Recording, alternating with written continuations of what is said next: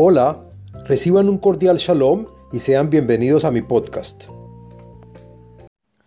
Shalom Aleichem. Este podcast pertenece a la serie del tema del libro de los Salmos. En este podcast del contenido de los Salmos hablaremos del Salmo número 48, el cual trae beneficios y es recomendable, entre otros, para atemorizar enemigos, para promover la paz y otros beneficios más. Este salmo contiene 15 versos y se dice todos los lunes en la mañana. El Salmo 48 pertenece al segundo libro de los Salmos, al día de la semana lunes y al día con fecha 8 del mes. El podcast está dividido en cinco partes.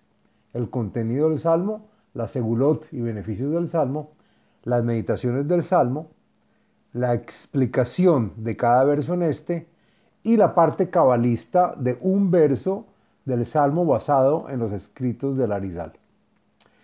Bueno, ¿de qué se trata el Salmo número 48? Este salmo se refiere y profetiza a los días de la llegada del Mesías. Alaba a Jerusalén edificada y a las ofrendas que se harán en el templo sagrado, que es cuando podremos ver materializados todas las proclamaciones hechas por nuestros profetas.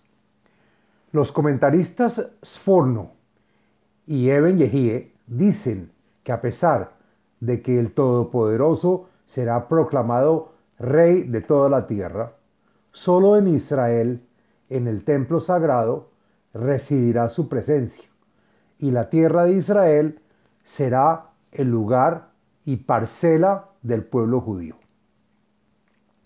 Bueno, hablemos de la segulot del Salmo 48. Encontré la siguiente segulot o beneficios para los cuales se puede adoptar y están relacionadas a este salmo. Primero, para atemorizar enemigos y causarles que nos tengan miedo y su ansiedad no los deje en paz. Y así no se atreverán a atacarnos de nuevo. También sirve para agilizar asuntos judiciales. Asimismo, para promover y desarrollar en la persona la práctica de la meditación con letras hebreas. Y por último, para suscitar la paz en nuestro alrededor y difundirla de generación en generación. Bueno, hablemos sobre las meditaciones encontré una meditación relacionada a este salmo y está recomendada por la página en Facebook Kabbalah y Torah en expansión. Ahí trae un nombre sagrado para meditar, que son las letras Zain Hafsofit y se pronuncia Zah o Zah. Dice la página que si tienes enemigos que te odian sin causa alguna, y solo por pura envidia, reza el Salmo número 48 a menudo y medita en el santo nombre de Zah, o Zain Hafsofit, y tus enemigos se llenarán de miedo y terror, y también ansiedad, y en el futuro no se atreverán a atacarte. Explicación del texto del Salmo número 48.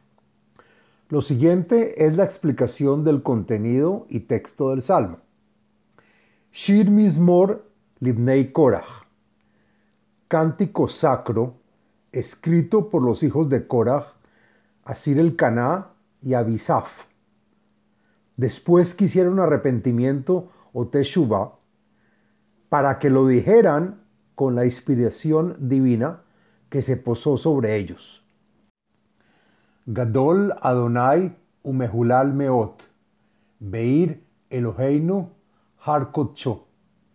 Y cuando se edifique Jerusalén y el templo sagrado esté ergido, grande y digno de elogio ante todas las criaturas, residirá Hashem en Jerusalén, la ciudad de nuestro Dios, y es en el monte del templo, monte sagrado, en el que todos alabarán la edificación de nuestra eterna capital para la eterna gloria e inspiración divina. Yafenov, Mesos Kol Haaretz, Har Zion, Yarketei Tzafon, Kiriat Melech Raf. Pues desde ahora, según Radak, Meiri, Rashi y otros comentaristas, es el más bello lugar comparado con el resto del territorio de Israel, que todo el mundo lo alaba. Y como lo dice el profeta Yishaya, lugar en el que los enfermos se curan y alientan.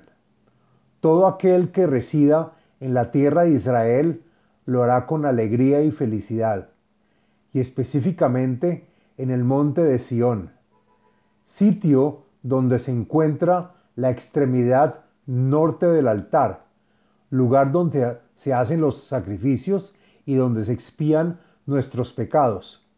Rashi adiciona que todo aquel que entra y hace su sacrificio sale feliz y tranquilo. Esta es la ciudad donde reside el gran rey, el rey Mesías, rey de todos los reyes. Elohim Bearmonotea Y todos dirán, Elohim es el que reside en el palacio de Jerusalén. Y es sabido y publicado a todos su fortaleza y sublime protección. Kihine Amlahim no Adu, Abru Yahdav. Y comenta Rashi que esto se verá claramente en la hora de la guerra entre Gog y Magog, que los reyes se avisarán, agruparán y unirán para luchar contra Jerusalén.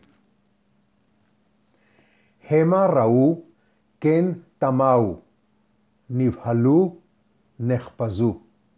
Y cuando vean que Hashem es aquel que lucha en su contra, entonces de inmediato quedarán perplejos y muy asustados. Dice Meire que muchos de ellos corrieron a convertirse al judaísmo.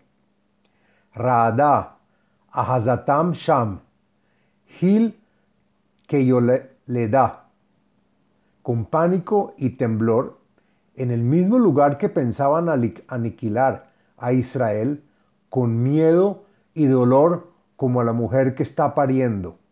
Radak agrega que no tienen energía para fortalecerse y todos caen abatidos. Berruach Kadim, Teshaber, Oniot, Tarshish. Entonces, con viento de oriente, el viento más fuerte que existe, rompiendo los fuertes y grandes barcos de guerra de los enemigos que venían de Tarshish. Meiri y Radak agregan que es una ciudad porteña que era utilizada por muchos barcos.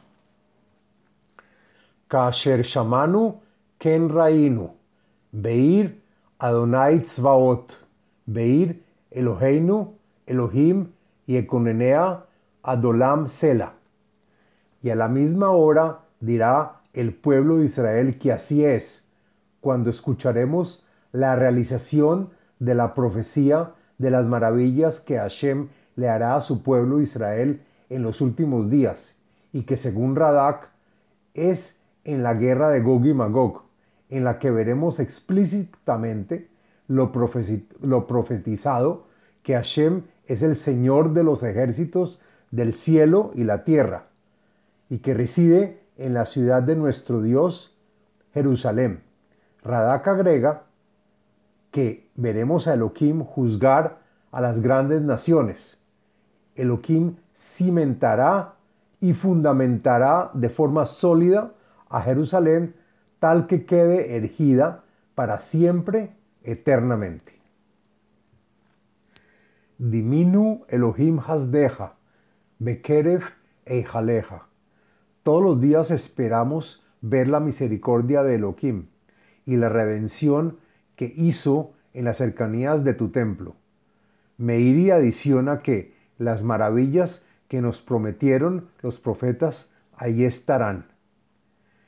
Que Shimha Elohim ken tehilateja al katzvei eretz.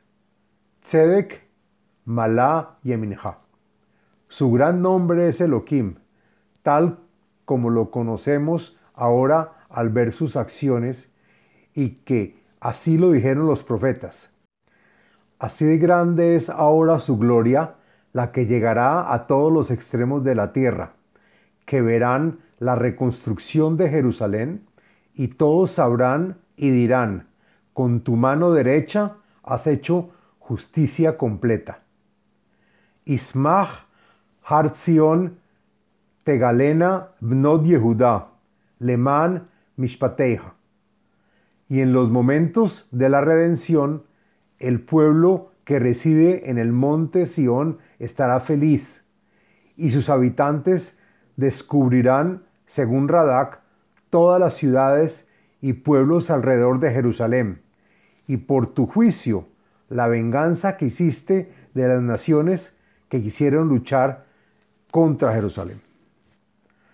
Sovutzion Vehakifua, Sipru Migdalea, y ustedes, las naciones, según Radak, vengan y reconozcan el honor de Israel, rodeen la ciudad de Sión y aprecien su belleza y la gloria de ella, cuenten de sus torres que la conforman.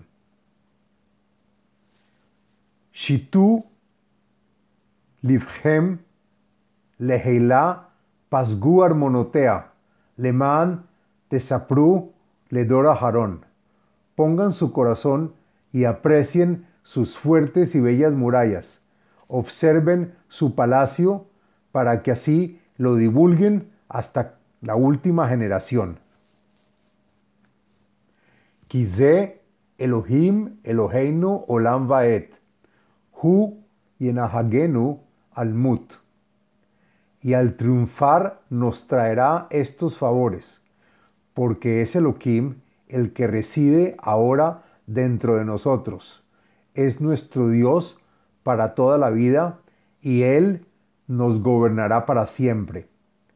Hay comentaristas que explican este verso diciendo que tendremos el honor de que Elohim nos gobernará hasta la muerte. Y hay otros comentaristas que lo explican diciendo que Elohim nos dirigirá, pero ocultándose de nuestra presencia. Hasta aquí el Salmo. Ahora hagamos la explicación cabalista de un verso del Salmo número 48. Lo siguiente es la explicación del verso cuarto del Salmo 48, según el Arizal, en el libro Likutei Ketuvim, escrito por el Raf cabalista Jaim Vital.